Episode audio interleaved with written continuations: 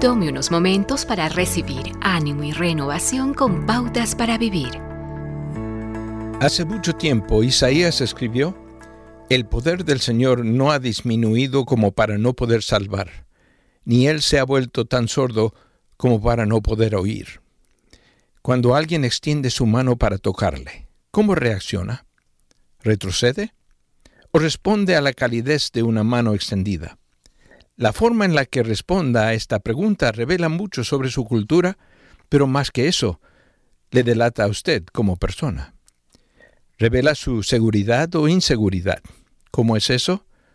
Bien, para empezar, las personas que son paranoicas no quieren tocar o ser tocadas. Recuerdo una vez quedarme en la casa de un pastor cuya esposa tenía una fobia a los gérmenes. Ella no estrechaba la mano a cualquiera. Cuán diferente es la reacción de dos jóvenes enamorados cuyas manos parecen estar unidas de forma perpetua. Es reconfortante ver la pintura de Miguel Ángel en la que la plasma con belleza extrema la mano de Dios alcanzando al hombre.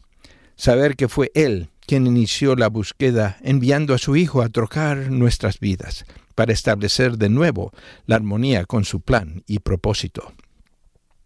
Un estudio de quienes Jesús tocó revela que tocó libremente a los rechazados de la sociedad, sin pensar en que le tildarían de profano por tocar a alguien. Él estaba seguro quién era él. Hay curación en el toque, dijo el renombrado autor y psiquiatra Dr. Carl Menninger. Así que permita que Dios toque su vida, y con su toque vendrá sanidad emocional, espiritual y la libertad que le permite alcanzar y tocar a alguien más. Alcanza y toca a alguien. Fue la publicidad lema de una compañía telefónica.